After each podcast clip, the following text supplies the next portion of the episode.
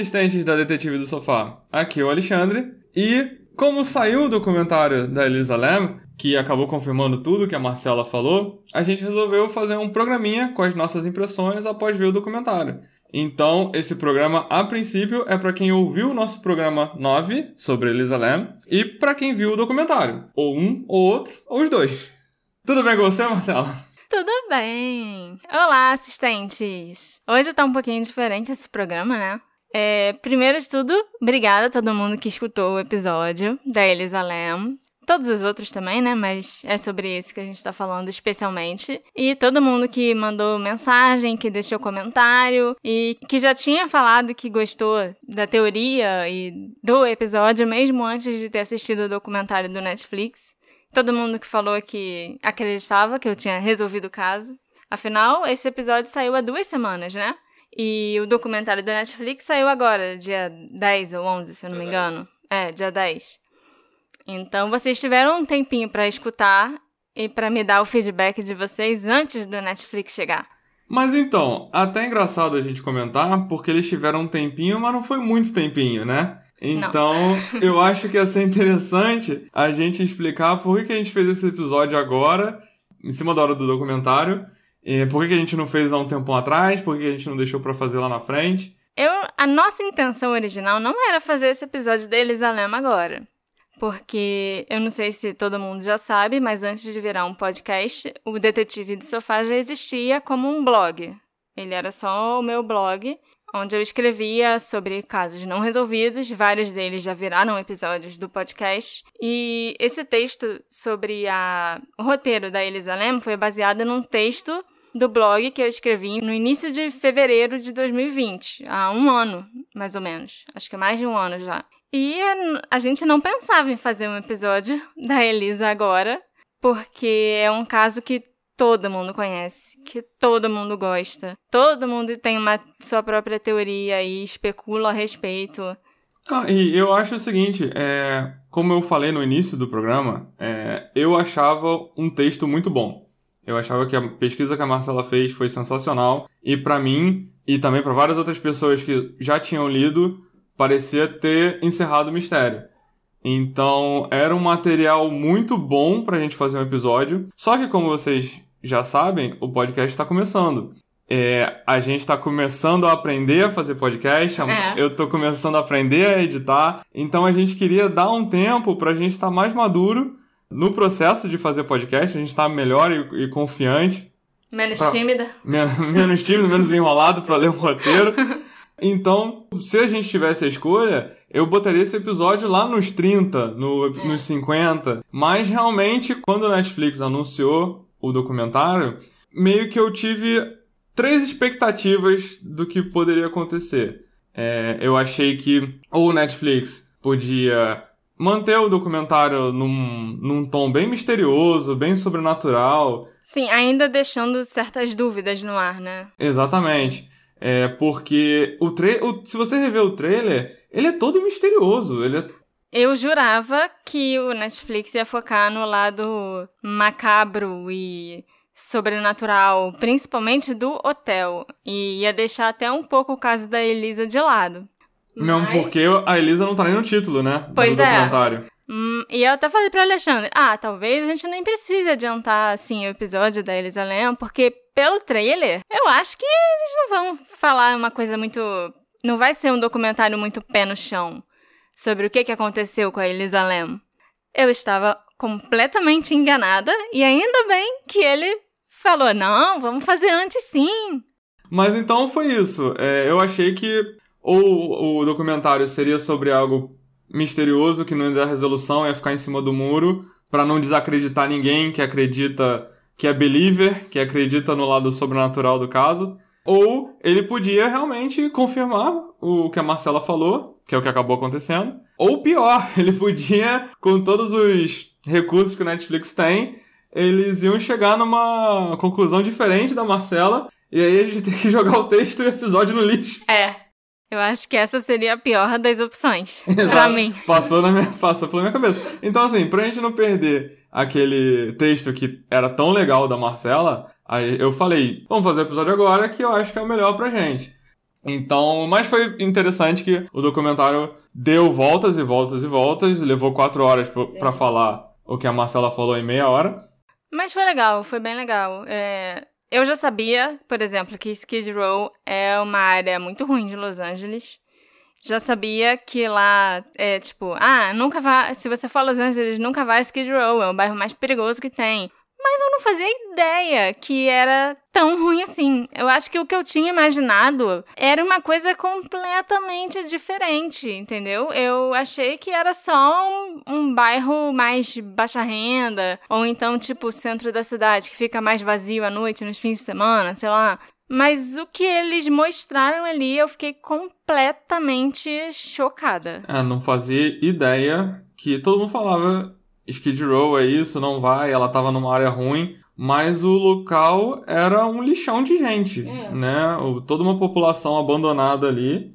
Eu achei legal isso que o documentário abordou, porque colocou um contexto muito maior. E é engraçado que eu vejo várias reações online de pessoas que não gostaram do documentário, justamente criticando que, pô, eu não preciso saber da área, não quero saber é, entrevista do morador. Sim, porque aquele, aquele bairro, aquele hotel, são um ambiente onde tudo aconteceu. Então você não tem como excluir isso da narrativa. Isso é uma parte muito grande da narrativa, inclusive. Não, e a narrativa esse tempo todo foi era um lugar ruim.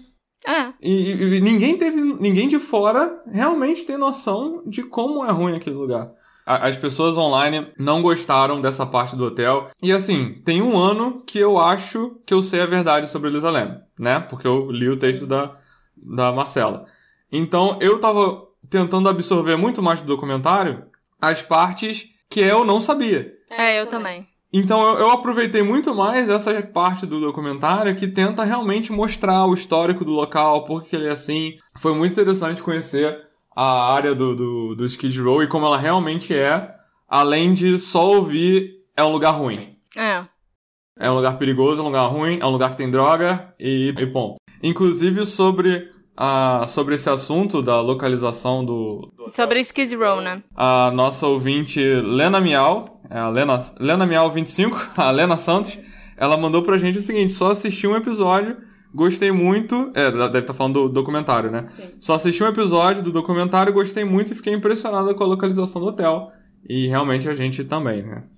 É, eu também achei muito interessante é, a forma que eles foram contando a história.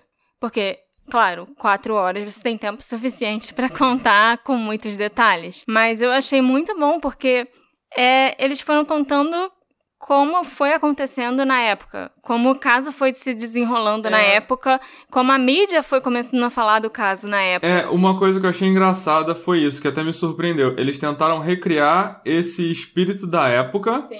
Então, mais ou menos você imagina como foi o caso e os meses subsequentes. Como a internet ficou maluca. Exatamente. E eles não mostram como a gente pensa sobre esse caso hoje. Então, eles só. O Netflix só recontou o caso, foi direto na fonte das informações, foi direto nos policiais, foi direto no legista, foi direto nos funcionários do hotel. Sim. Então é diferente do que a gente tem hoje, que é pegar informação de processo, pegar informação de entrevistas passadas, pegar informação de documentos. O Netflix realmente foi direto ali nas fontes das informações. E eu adorei dar um rosto para as pessoas sobre quem eu falo ao longo do texto e ao longo do podcast e pessoas com quem eu conversei e que eu nunca tinha visto.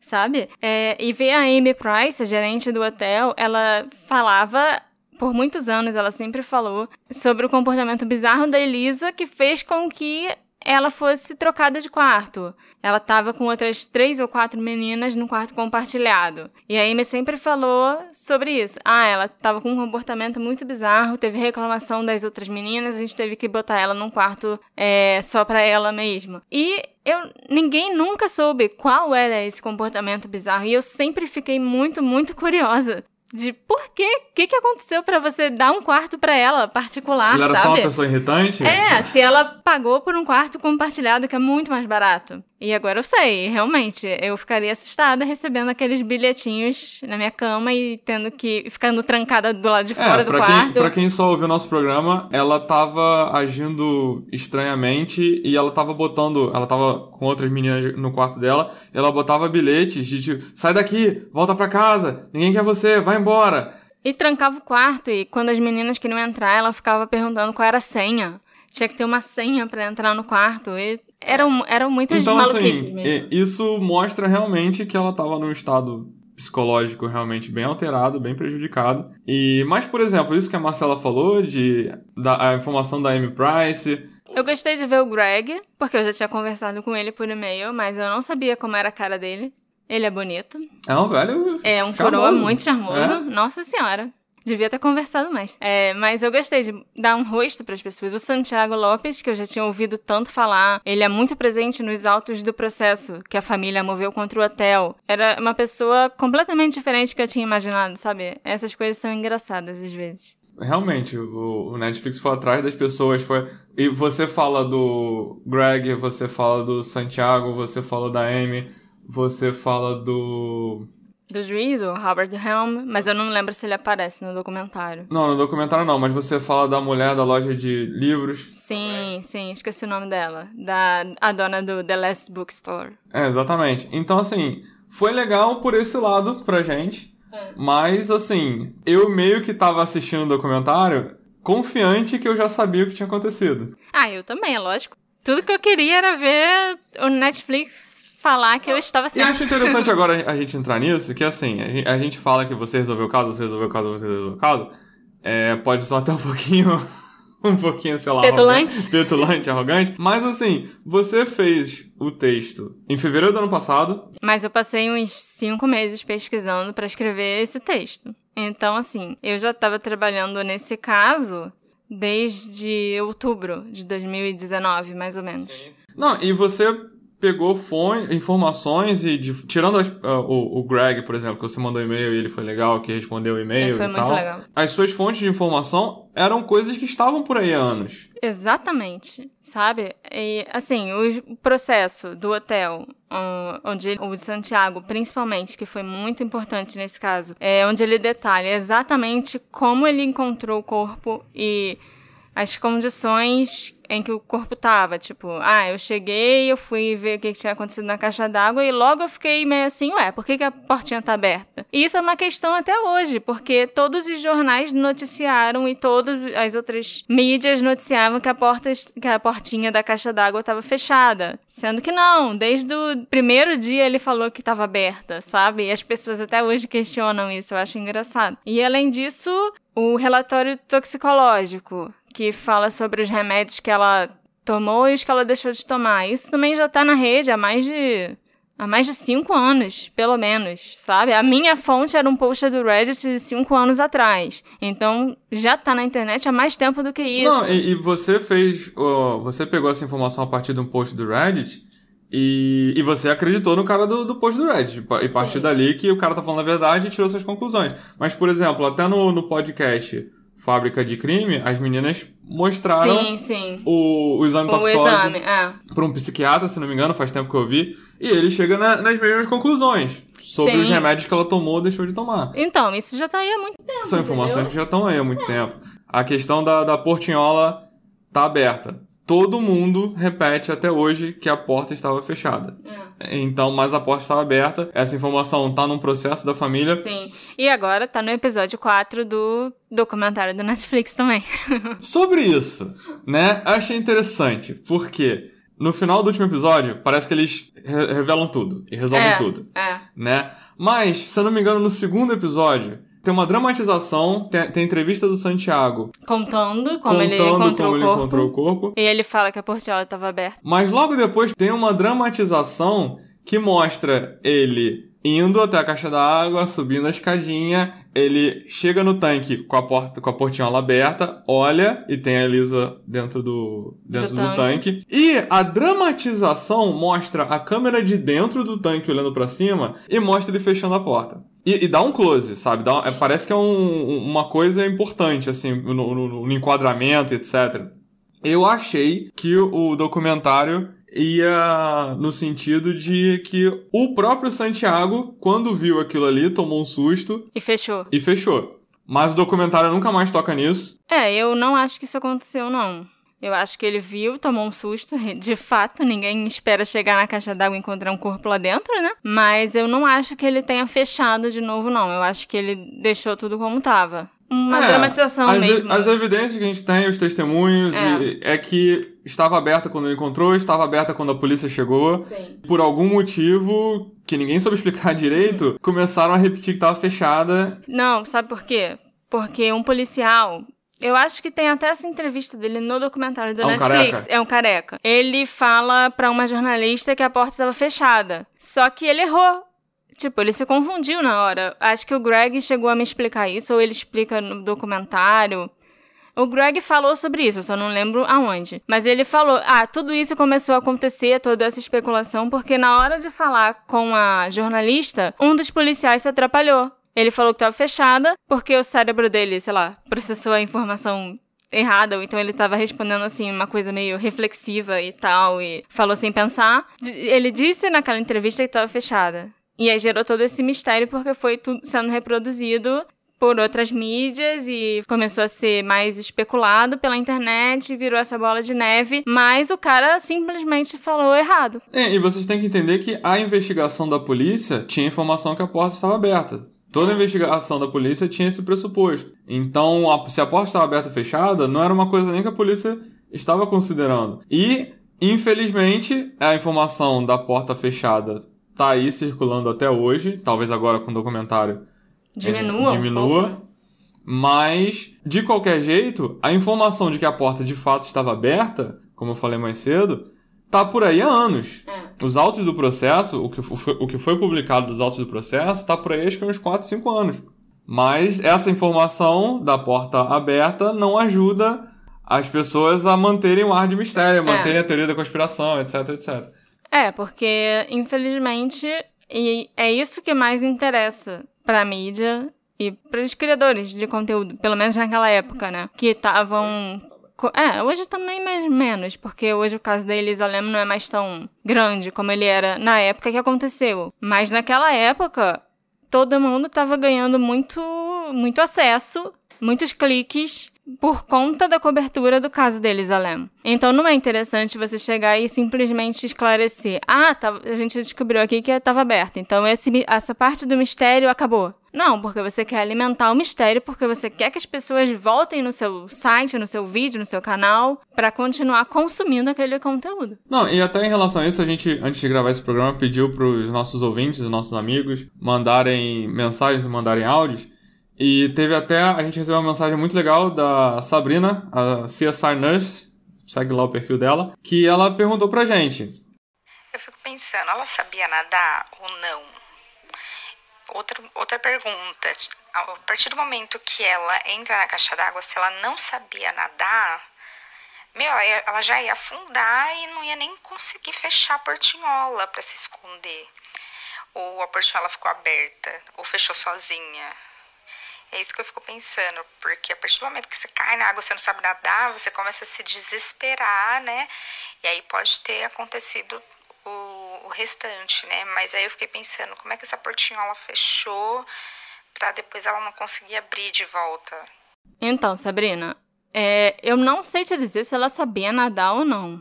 Nunca encontrei essa informação em lugar nenhum. Mas isso eu não importaria tanto porque a partir do momento que ela pulou dentro da caixa d'água, a caixa, o tanque né, de água, não estava completamente cheio. Ele tinha mais de 3 metros de altura. Ele estava, vamos dizer, dois terços dele estava cheio. E esse um terço de cima, que estava vazio, ocupava cerca de um metro do tanque. Ela caiu ali dentro e ficou na água que tinha uma altura de 2 metros, mas esse 1 um metro que estava acima dela não deixava ela acessar o topo da, do tanque, entendeu? Então, assim, mesmo que ela soubesse nadar, ela ia acabar morrendo ali de algum jeito, porque ela não ia conseguir sair dali de dentro. A mão, ela podia esticar a mão, podia tentar de tudo, porque o braço dela nem, não ia chegar na portinha da caixa d'água por onde ela entrou. Se o tanque de água tivesse completamente cheio, aí ela conseguiria sair.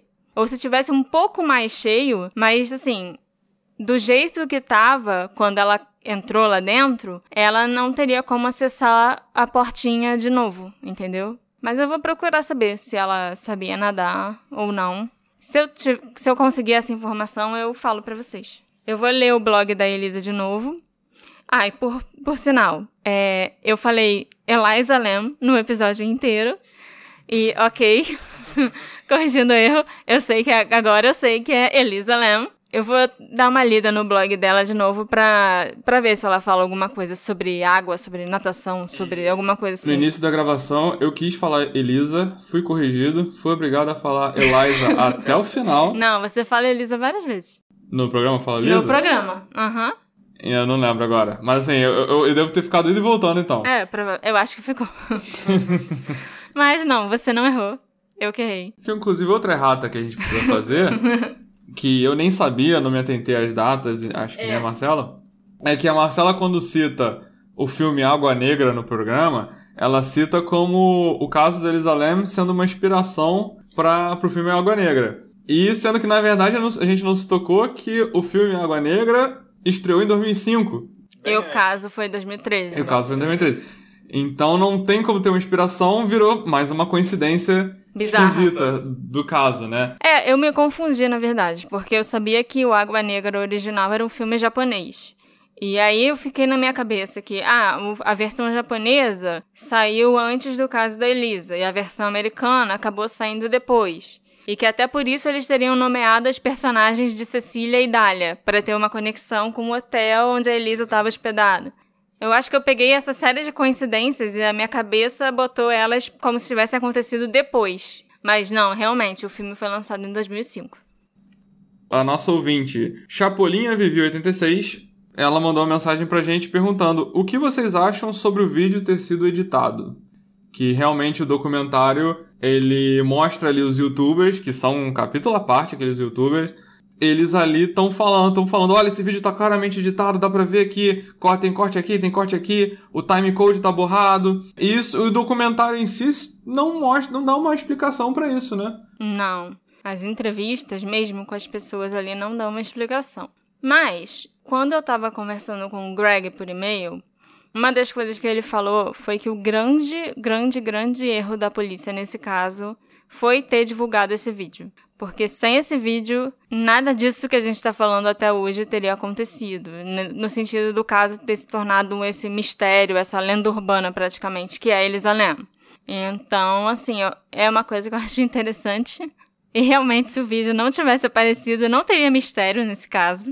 E outra coisa que ele falou é que realmente teve uma edição, sim, não foi por parte de funcionários do hotel, foi por parte da própria polícia. É, a única coisa que foi cortada mesmo era outros hóspedes que estavam passando no corredor, se eu não me engano. E tem algum momento do vídeo que algum, acho que um casalzinho passa na frente do elevador quando a porta está aberta.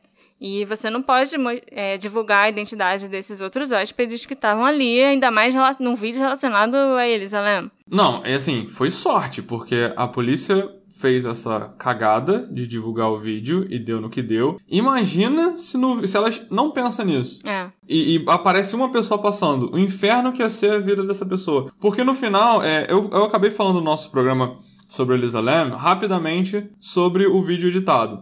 É, e eu meio que, se eu não me engano, eu falei algo no sentido de a própria polícia edita os vídeos uhum. por motivos que só ela sabe. Sim. né? Porque foi o caso, e eu remeti ao nosso caso da Abby e da Lib, é. que a gente tem certeza que elas gravaram Muita e filmaram. mais coisa. E, e, a polícia só liberou um segundo. Então, é, o, o que eu acho que a polícia deve ter feito, deve ter pensado, era o seguinte: a, gente, a menina desapareceu, uhum. a gente já encheu a família, todo mundo já encheu de foto, de pôster e ninguém foi encontrado. É.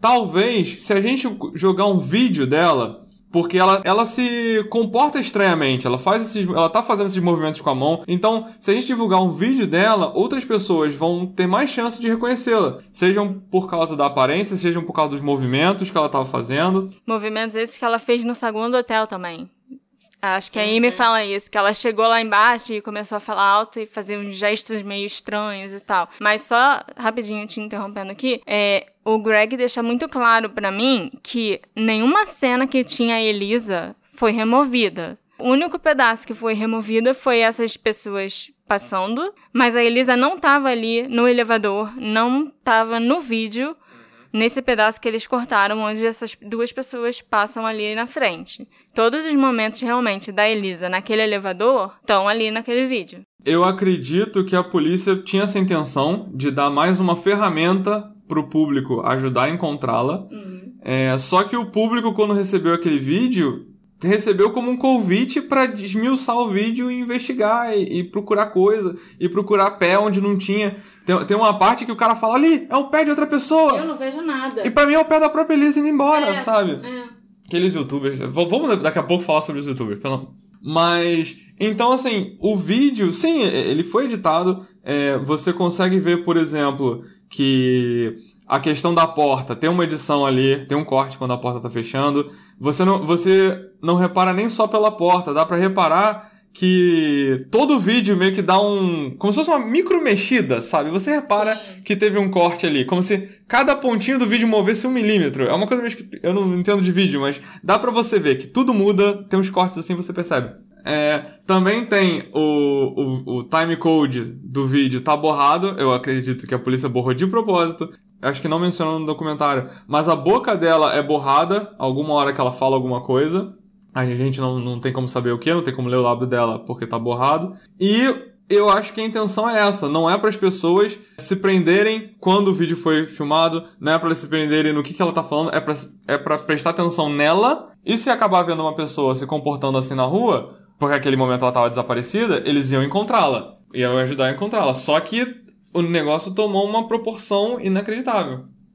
Eu acho também, não que o Greg tenha confirmado isso, mas que o comportamento da Elisa no elevador não deve ter acontecido só naqueles, sei lá, quatro minutos, no máximo, que tem o um vídeo ali que a gente vê. Eu acho que deve ter sido num espaço de tempo maior, que outras pessoas também, além sei lá, desse casalzinho que eu citei, devem ter passado por ali e tal. Então a gente teria que ficar assistindo um vídeo de uma câmera de segurança, vamos supor, de uns 40 minutos, para ver a Elisa entrar e sair do elevador mais três ou quatro vezes. Fazendo as coisas bizarras, entendeu? E aí não justifica, realmente. É, o que a gente queria ver era aquilo que tava ali. Não, e uma coisa interessante também que eu, descobri no documentário, que a gente imaginava, mas as pessoas tendem a, a achar que só existe a filmagem do elevador. Mais nada. Mas a polícia tinha outras imagens gravadas Sim. dela. Sim. Então, por exemplo, é, uma coisa que eu não sabia, não sei se você sabia, Marcela, era a questão que eles falam que a polícia viu na câmera de segurança ela chegando no hotel na companhia de mais um ou dois caras. Dois, dois caras. Eles dão uma caixa para ela, ela entra, eles vão embora.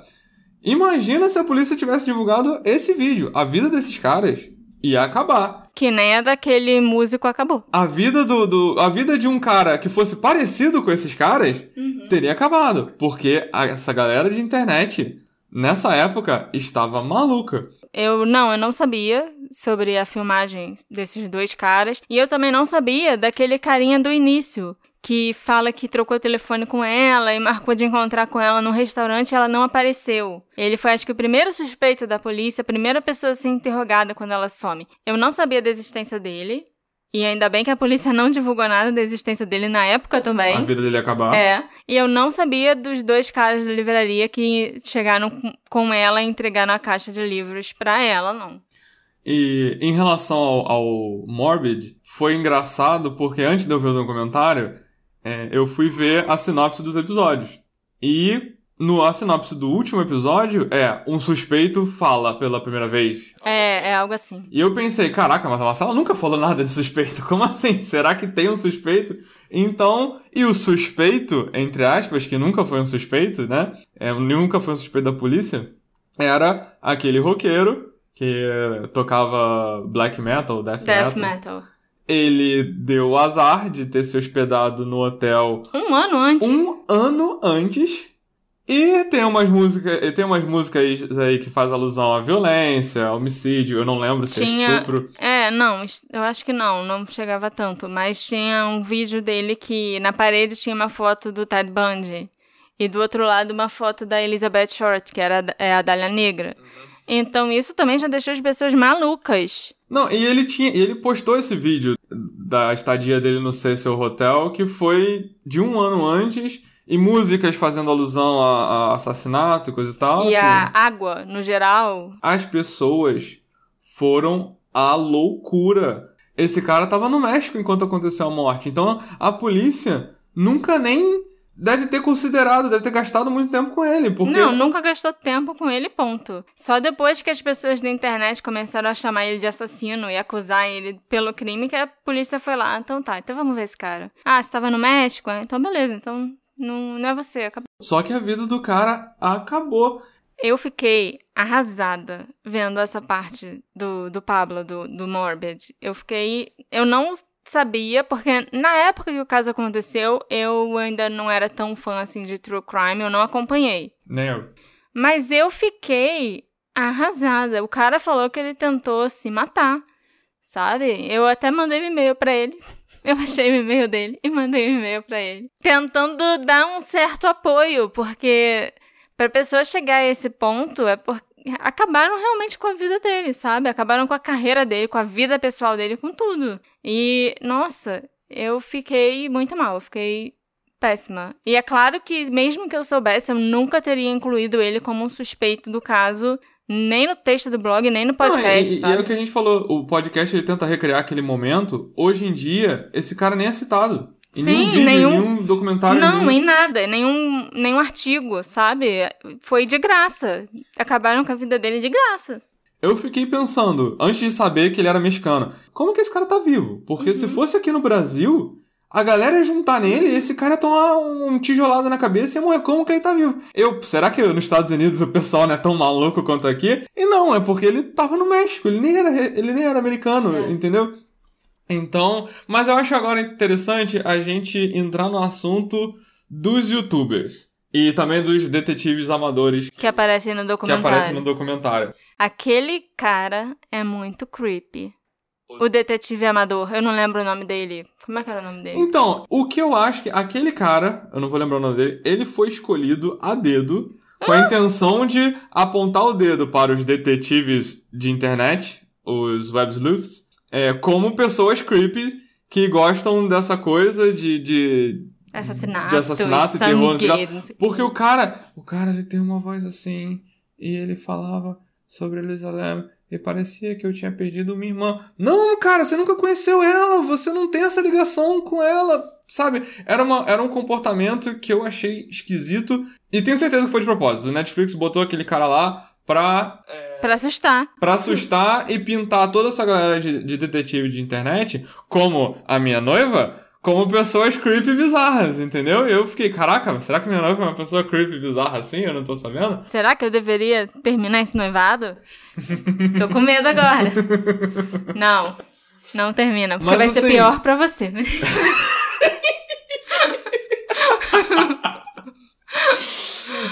Mas assim, o, o documentário, ele tá realmente mostrando como aquilo tá sendo recebido pela, pelo público, porque a própria Marcela falando do programa, foi o primeiro caso de true crime, assim, que chamou a atenção, porque ele ganhou uma repercussão na internet, é, e pegou a atenção de certos youtubers que eu não conheço, mas deviam ser famosinhos. E é bem na época que tava nascendo, né, os detetives da internet e tal, que tava começando essas comunidades tipo WebSleuths, o Reddit e tal, e as pessoas começando a comentar, assim, bastante sobre crimes e tentando desvendar. Então, o início do true crime, se a gente for parar pra, pra pensar e ter aquele cara como parâmetro, foi péssimo. Mas a polícia divulgou o vídeo, tem gente que até hoje fala que foi vazado, mas a Não, polícia divulgou o vídeo no no site, site deles. da polícia mesmo. Parece que algum jornalista tirou do site e botou no YouTube. É, era uma época do YouTube em que coisas aleatórias podiam viralizar. Eu acho que a gente não vive assim hoje em dia. Você não vai viralizar sem querer hoje em dia, é, no YouTube, pelo menos. Naquela época eu acho que não tinham tantos youtubers e tantos produtores de conteúdo e tantos vídeos assim no YouTube, né? E inicialmente parece que o, o vídeo foi compartilhado e foi falado sobre, é como uma tentativa de, gente, a gente precisa achar a Lisa Lam, essa garota tá perdida, vamos ajudar ela. É. Só que ela não era encontrada, aquilo ali tava gerando view, tava gerando like, curtida e comentário, e parece que os caras não paravam de falar disso, e quando eles. E quando secou as informações concretas, aquilo virou um, um, um criadouro de teoria da conspiração que, meu o Deus. hotel também ajudou, né? Sim, sim. Talvez se ela fosse encontrada em outro. Se ela estivesse em outro hotel, não no Hotel Cecil, o mistério também ia ser bem menor. O hotel não ajudou. E você vê os youtubers como eles estão explorando aquilo e falando como se realmente. E talvez eles realmente estivessem preocupados, eu não tenho como adivinhar se eles estão é, fingindo ou não, mas como eles estão explorando aquilo ali e coisas do tipo, quando o Morbid apareceu, é, eles falam. Nossa, mas me mandaram aqui esse vídeo desse cara. A polícia já pesquisou esse cara? Tem a questão da, da tuberculose, que o teste da É. tuberculose Lam Eliza. se chama Lama Elisa e pouco depois do, do corpo ser descoberto teve um surto de tuberculose. Aí os youtubers estão falando aí que pode ter uma conexão. Será que o governo tá tentando encobrir alguma coisa? Gente. Será que ela era uma agente da KGB? É, será, será que ela era espiã? será que ela era uma espiã? Será que o hotel tá, encober tá cobertando? E aí, o, infelizmente, realmente demorou para encontrarem o corpo. A polícia fez uma, uma, Busca. uma busca muito grande no hotel, com 20 detetives. Deram mole de não ter olhado na caixa d'água. Será? Deram mole, deram mole. Acho que não custava Será nada. que alguém olhar uma caixa d'água? Eram quatro mole. caixas d'água muito grandes, assim. Sei lá. Não tem por que você pensar que uma pessoa vai estar na caixa d'água. Assim, era possível ter encontrado? Era. Sim, Eu acho que eles deram esse mole, tá? E aí a, o- a galera da internet começou a passar pra esses youtubers e esses youtubers começaram a amplificar essa coisa de que a polícia começou. A polícia retardou a. a- Encon encontraram o corpo. De propósito. Eles não queriam que o corpo fosse encontrado naquele. logo assim no início. Porque estão acobertando alguém do hotel que cometeu o assassinato, a polícia tá sabendo, tá acobertando a polícia, o governo pode estar envolvido porque o teste do, de tuberculose se chama Lama Elisa, e virou uma coisa louca. E, É uma conspiração absurda, né? Porque envolve polícia, envolve o governo, envolve o hotel, envolve. Sei lá, se duvidar, até os outros hóspedes deviam estar envolvidos também. Era Envolve- todo mundo agente. envolve o, o, o cara que encontrou o corpo, que é um senhorzinho que não fala inglês. Co- Como é que ele tá- é parte de uma conspiração, entendeu? É- Eu, assim, não, eu não gosto de falar mal dos outros, mas assim, eu gosto. Dá pra você notar que eles estão agindo já um pouco de má fé ali. Quando ele chega nesse ponto, pelo menos, de, de- dessa conspiração absurda que eles acham que todo mundo tá envolvido, que todo mundo é culpado, sabe? É, é tão surreal e tão impossível que você já nota que, não, peraí, né? Aí também já é demais. E quando foram saindo mais informações, como por exemplo, a autópsia. Primeiro, que a autópsia, se não me engano, demorou quatro meses pra sair. Sim, porque eles estavam esperando os resultados dos testes toxicológicos, e isso leva tempo. E né? essa galera tava assim. Não só os youtubers, mas com toda a comunidade que tava acompanhando isso. Cadê o laudo da autópsia? Por que, que a polícia não revela a autópsia?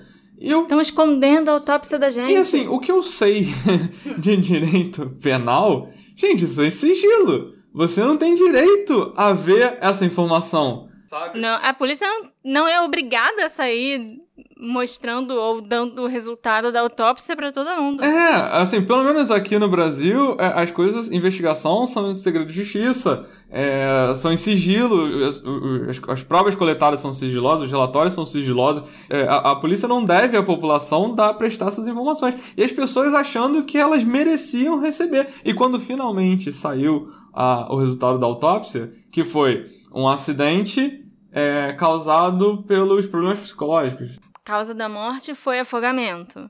E aí, é, aí tem as opções, né? De você botar que é inconclusivo, que foi assassinato, que foi acidental, entendeu? Não, mas acho que E era acidental. Então, assim, as pessoas receberam aquilo como eu discordo do laudo da, do legista. E, meu filho? Você Quantos anos de faculdade de medicina você fez pra estar escondendo legista? E mesmo que tivesse feito, você viu o corpo? Sabe? Então, a, a, as pessoas não estavam dispostas a acreditar na, nas coisas. E que, até um certo ponto, eu entendo, você deve duvidar, mas as pessoas estavam beirando o irracional uhum. para tentar é, defender que é impossível ela ter se matado. Com certeza alguma coisa aconteceu, alguém obrigou a ela a isso. A portinhola estava fechada, então é. não, não tem como. Sobre isso, nosso ouvinte Sil Arnold mandou pra gente. Ainda acredito em assassinato. E também a nossa ouvinte Bincify mandou. Acredito que quem pode ter matado ela pode ter sido algum funcionário do hotel. Compreensível, porque esse caso aconteceu em 2013, a gente está em 2021. Sendo que ao longo de todos esses anos, a gente ficou ouvindo aquelas mesmas coisas. Ah, é uma morte misteriosa. Ah, ela estava sendo perseguida por alguém. A portinha estava fechada, então ela não pode ter se matado. Então, assim, eu até entendo as pessoas que ainda acreditam em assassinato, porque esses pequenos detalhes que não são nem verdade, né, mas que foram faladas como se fossem verdade ao longo de todos esses anos, ainda vão ficar na sua cabeça por um tempo. Até você aceitar que ela morreu daquele jeito, por acidente, porque ela entrou lá por vontade própria, no meio de um surto, aquilo, aquelas coisas que você já sabe e que repete como se fossem verdade há todos esses anos, ainda vão ficar na sua cabeça. Ainda vão deixar uma pontinha de dúvida. Uma mentira, quando contada muitas, muitas, muitas vezes, acaba se tornando verdade. E foi o que aconteceu nesse caso, né? Sim, sim. Então, tem muita gente aí que acha que só pode ter sido um assassinato porque viu o vídeo, assim, eu imagino, né? Viu o vídeo e tem certeza que ela tava falando com alguém no vídeo, que não, uma pessoa que não apareceu no elevador. É, é pode, acho que é uma pessoa que acha que o vídeo foi editado pelo hotel. Não, é por isso até que eu acho que as pessoas acreditam que ela, se ela foi assassinada foi por um funcionário do hotel, porque ele saberia os pontos cegos da câmera do elevador para não aparecer. E teria sido... E teria editado o vídeo depois. E teria sido o hotel que editou o vídeo sem a polícia perceber que recebeu um vídeo adulterado ou que a polícia está participando de, uma, de um acobertamento. Então, as pessoas ainda realmente acreditam no, no assassinato.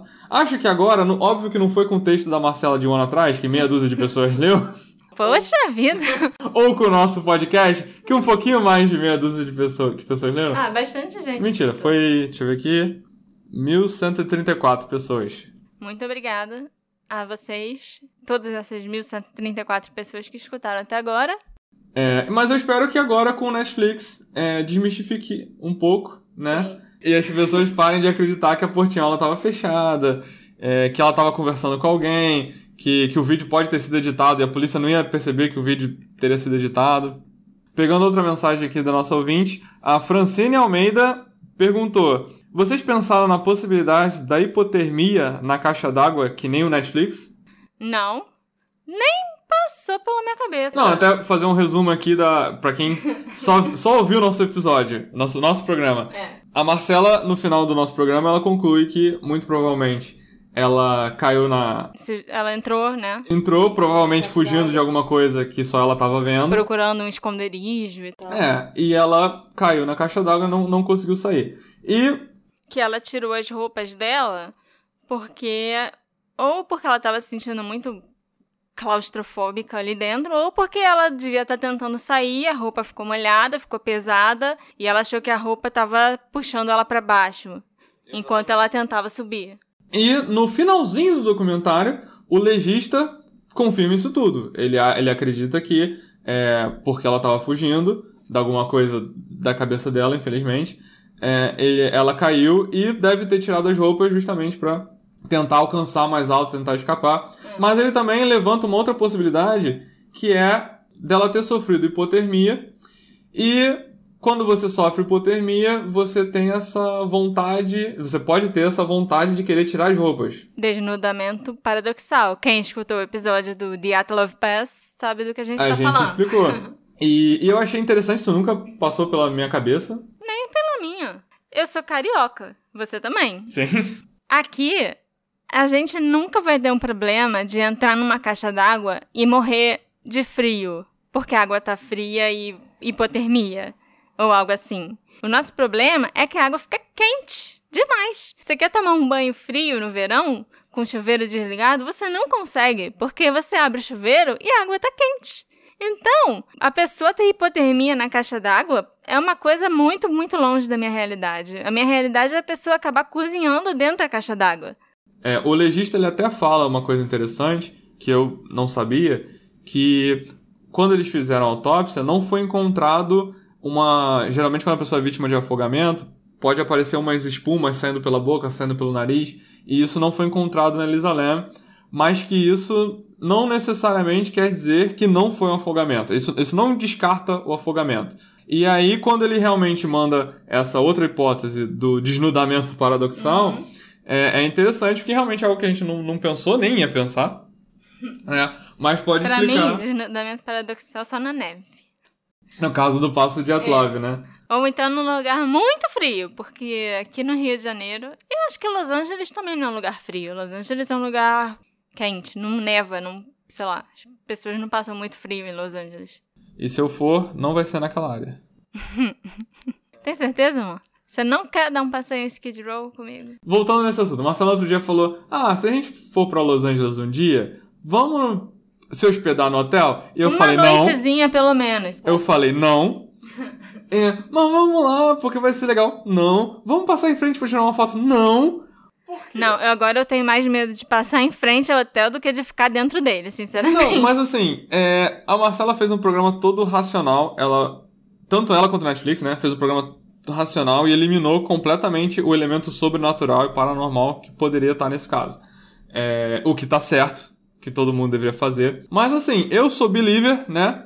Acredito que com certeza tem uma energia ruim, tem um bad juju naquele hotel que Pode ter contribuído, né, para esse episódio de alucinação e paranoia. É, que você é uma pessoa que com problemas psicológicos, às vezes você tá vulnerável a esse Sim. tipo de influência, entendeu? Mas não é algo que não é só isso que aconteceu, não, não tem nem como a gente provar que isso aconteceu, ou Sim, pior, é provar que isso não aconteceu.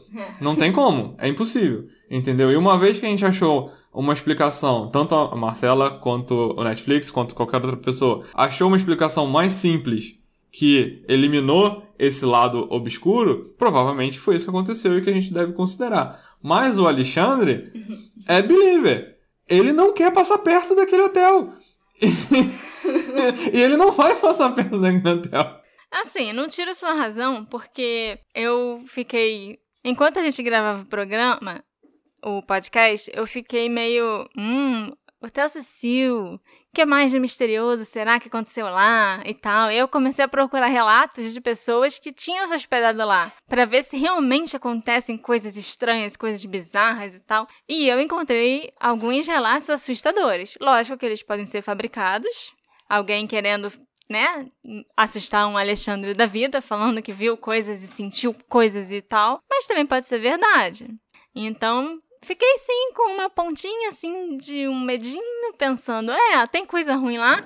Eu ainda acho que eu toparia ir conhecer o hotel, passar um. Talvez passar uma noite. São relatos dignos do mundo freak, sabe? De pessoa que. Uma sugestão pra galera do mundo freak fazer um episódio sobre o Hotel Cecil, mas focando nos relatos recentes de pessoas que ficaram lá, tipo, anos 2010 pra cá, entendeu? E tem muitos relatos. A, Ma a Marcela relatos. leu para mim a história de um, de um cara, e era um relato do Reddit, o cara contando em primeira pessoa, e ele tava contando enquanto ele experienciava os eventos. O cara nem foi pro hotel, mas a namorada teve uma ideia de jirico de ir com as amigas, de ir com as amigas pra, ah, vamos se hospedar no Hotel Cecil e usar um, um, Ouija board. um Ouija board pra falar com os espíritos? É, ele, ah, vou trabalhar, não tô afim não. A namorada voltou e ele tem certeza que a namorada voltou com uma coisa ruim junto. E o cara ficou assustadíssimo. E dá pra ver o quanto ele tá assustadíssimo. E as coisas esquisitas acontecendo em volta da, da namorada. E como a namorada acorda em outros lugares. E como as coisas começam a quebrar sozinhas na, na casa. Nossa, muito bom. Entendeu? Muito bom. Eu fiquei, eu ri, morri de rir. Mas eu também fiquei com um pouco de pena do cara. Ele levou ela na igreja, ele conversou com o padre, ele pediu conselho do que fazer. Aí mandaram ele fazer um círculo de sal em volta da cama dela enquanto ela dormia. Eu fiquei rindo. É, porque ele começou a querer fazer as coisas. Pra... Ele levou água benta pra casa e ficava jogando água benta nela quando ela tava dormindo. sem ela saber. É. Ele queria expulsar o demônio, o, o, suposto demônio, sem ela saber. E pedindo ajuda no Reddit. Olha a pessoa, o nível de desespero da pessoa que ela tem que pedir ajuda no Reddit de como. E ela fez um monte de coisa. Não, teve um outro relato também de uma mulher. Esse eu acho até um pouquinho mais realista. De uma mulher que se hospedou lá e, tipo, no meio da noite, alguém bateu na porta. Aí ela olhou assim, por, pelo olho mágico que tem lá na porta pra ver quem era. E era um senhorzinho, velhinho ali na porta. Aí você pensa, ah, é um velhinho, né? Tudo bem, coitado, pode estar até com perdido e tal, vamos abrir a porta. No que ela abriu a porta, o velhinho puxou ela para fora do quarto, saiu correndo, entrou no quarto dela, trancou a porta, trancou a mulher do lado de fora do quarto dela. Aí ela foi pedir ajuda na recepção. Aí veio, aí mandaram segurança pro quarto com ela, né, pra ver se tava tudo bem. E eu pensando, hum, vai dar ruim. Vão chegar lá, não vai ter ninguém no quarto. Não existe, é. O velhinho não existe, mas foi muito pior do que isso. É, aí o segurança entrou no quarto junto com a mulher. E aí procuraram o velhinho no quarto e tal. Até abriram um guarda-roupa e tal pra ver onde é que ele tava. Aí entraram no banheiro. E o velhinho estava no banheiro. Ele tinha se cortado e estava sangrando absurdamente em cima da pia ele se cortou com um estilete. E aí depois, ele ainda tentou atacar o segurança com um estilete. E a menina, a mulher que tava lá no quarto. Ela, ela chegou, ela chegou é, levou um corte no braço com um estilete com o qual o cara já tinha se cortado no banheiro dela. Então, assim, com isso, a gente sabe que é um hotel que realmente. Não, a gente sabe que não tem que abrir a porta para estranhos, coisa que nossos pais já falavam desde sempre. Muito menos no hotel bizarro. Americano é. Putz. Mas então, com isso a gente conclui que é um hotel que, assim, você deveria realmente ficar longe, sabe? É, seja por causa de velhinhos malucos que, que entra com estilete, seja porque lá tem coisa ruim mesmo. Se você é uma pessoa que liga para isso, que acha que isso existe, que é o meu caso, você vai ficar longe. Você não vai querer se hospedar lá com a sua noiva? Fazer o quê, né? Nope. O insólito, ele também é um believer, mas mesmo sendo um believer, ele acreditou na gente, ele acreditou na nossa teoria. Inclusive, ele mandou um áudio. Fala, abduzidos! Eu sou o Marcos do canal O Insólito. Tudo bem com vocês, caríssimos detetives assistentes? Passando para elogiar e parabenizar o detetive do sofá, Marcelo Alexandre, pelo excelente trabalho de pesquisa no caso da Elisa Lam. Só quem trabalha com produção de conteúdo, né, nesse nicho true crime, sobrenatural, mistérios, sabe o trampo que dá fazer um texto bem feito assim, pesquisa minuciosa, consulta de várias fontes. Cara, foi um trabalho irretocável e apesar de ter um pouco de believer em mim, meu lado cético concorda 100% com a conclusão que vocês apresentaram para esse caso. E digo mais, hein? Nem sei se vou ver o documentário na Netflix, porque tem para mim que a galera roteirista da Netflix deu uma espiada no blog da Detetive no Sofá, hein, para criar esse roteiro. sei não. Fiquei sabendo aí, né? Mas isso daí, galera, parabéns pelo excelente trabalho. Sou fã do podcast de vocês. E Marcela, quero te contratar para ser roteirista lá do Insólito, hein? Demorou? É isso aí, pessoal. Sucesso para vocês. Um grande abraço e até mais. Pô, Marcos, brigadão por ter mandado a mensagem. Fico muito feliz. Eu fico até sem graça porque eu não tenho essa voz. e fico um pouquinho, eu fico um pouquinho acanhado de botar no, no, meu podcast uma voz dessa, enquanto a minha é essa voz aqui. Né? Mas, pô, muito, muito obrigado mesmo, a gente fica muito feliz. Muito obrigada, Marcos, por todos os elogios e também por você ter comprado essa ideia, né? Essa teoria da morte da Elisa. Eu fiquei muito honrada que você nem vai assistir o documentário do Netflix. Pode assistir se você quiser, porque é legal, eu recomendo. Mas brigadão. Claro que a gente pode, pode ver aí por fora uns roteirinhos e tal. Vai ser maneiro. Não, e, e, outra pessoa que concorda com o Marcos, que mandou mensagem pra gente, foi a Laritza Batista, que mandou a mensagem: Não tenho Netflix, nem pretendo. Como ouço o detetive do sofá, não saí perdendo. Uhul! Muito obrigado, Larissa. Eu achei até que. Eu não sei se você tinha intenção de fazer um poema ou não, mas ficou rimando. E eu achei muito legal. Outra pessoa que mandou mensagem pra gente foi a Luana Damaso, que perguntou: Vocês acham que ela realmente cometeu suicídio? Acho sim, mas se ela tinha intenção de cometer suicídio naquele momento, eu não sei. Existe suicídio acidental? Eu acho que suicídio é uma palavra forte. É, pois é. Porque exige uma intenção. E a gente não tem. A gente sabe que ela estava sob a influência do problema da bipolaridade dela. Sabe que ela não estava tomando os remédios, né? Como ela deveria. É uma coisa realmente muito, muito séria. Eu acho que suicídio por si só é uma palavra forte. A, a própria polícia podia ter declarado como suicídio, mas escolheu colocar ali como um acidente. E realmente a gente não sabe é, o que estava passando na cabeça dela quando ela entrou naquele tanque. A gente, a, a Marcela presumiu, por exemplo, que ela estava fugindo de alguma coisa que ela estava vendo. Que ela tava imaginando, fugindo até, quem sabe, dos próprios pensamentos ruins que ela estava tendo, sabe? No meio de uma crise. E ela precisava de um lugar para se esconder, para se sentir protegida daquilo tudo. E acabou encontrando. Subiu, subiu, subiu. É, e encontrou o que ela achou que seria um esconderijo perfeito e entrou lá dentro. Sim, mas a, a gente não sabe, por exemplo, se ela só tinha uma voz na cabeça dela, falando pula nesse tanque. É, E ela, ser. e ela cumpriu, entendeu? A gente não tem como saber mesmo. Então, eu acho legal que a polícia, pelo menos, não, não marcou ali a caixinha do suicídio, sabe? Botou como um acidente, porque realmente é uma, é uma dúvida. É, não tem como saber. Por fim, a arroba Fabigandos mandou pra gente o que eu acho que é uma ótima conclusão para esse raciocínio, próximo programa. Sim. É que é a mente humana é pior que serial killer. E. Ela tem. Essa pessoa. Não. Tem razão. Tem toda razão. Porque a gente não faz ideia do que ela tava fugindo, do que ela tava. O que, que realmente tava se passando na cabeça dela que obrigou ela a ir parar lá dentro daquela caixa d'água. E olha que o que tem bastante naquele hotel é serial killer. E os serial killers não fizeram nada contra a Elisa. Ela foi uma vítima mesmo da própria mente, né? E eu acho que essa frase, pra mim, é a melhor frase pra definir o caso da Elisa Lam. Eu amei essa frase, muito obrigada por ter enviado. E é realmente é, é a conclusão, a conclusão do caso.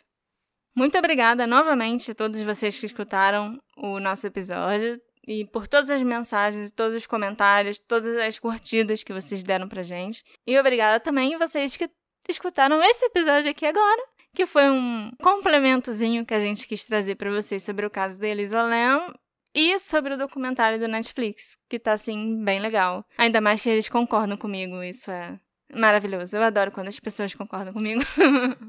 É isso aí mesmo, gente. Valeu pra quem realmente. Eu, eu botei lá um chamado de última hora pro pessoal mandar mensagem. O pessoal realmente mandou, eu fiquei feliz. Eu vou deixar aqui com essa. com uma mensagem que é o seguinte: a Marcela resolveu o caso da Elisa Lam, mas o que ela tinha é uma teoria. Existe um caso que a Marcela sabe o que aconteceu. Não é uma teoria. E Netflix, fica quieta aí. Não faz, não, não faz documentário não, porque a gente, esse a gente quer deixar um tempo especial pra gente tá dominando aqui podcast, etc. Então fica aí, não tá publicado no blog. é, a solução do caso não tá publicada no blog. O caso tá. O ca... Então, é, assim, o blog é um grande spoiler dos nossos episódios, né? Quem Ah, quiser mas já saber. tá bem acabando é, do blog. É, mas tem um caso lá que a Marcela sabe efetivamente, ela descobriu efetivamente o que aconteceu. Tudo que se fala sobre esse caso de não fala sobre a solução. Então, assim, senhora Netflix, fica quieta aí, não força a nossa mão de novo. A gente quer ter o nosso tempinho. É, não fui intimidada pela polícia à toa, né, gente? Por favor. Com isso, tchau, gente. Até o próximo caso, que deve sair no dia normal, espero. Esse aqui foi só um episódio extra. Ah, vai sair no dia normal sim. Tchau, gente. A gente se encontra na próxima investigação. Hey, você se interessa por crimes reais, serial killers, coisas macabras e tem um senso de humor um tanto quanto sórdido? Se sim, você não está sozinho. Se você precisa de um lugar recheado de pessoas como você, venha conhecer o podcast Pátria Amada Criminal. Todas as semanas tentamos entender o pior da humanidade. Nesse processo, a gente ri, chora, fica brava, fofoca, porque afinal de contas é assim que a gente fala quando está entre amigos. Suas novas melhores amigas trevosas estão aqui no Pátria Amada Criminal.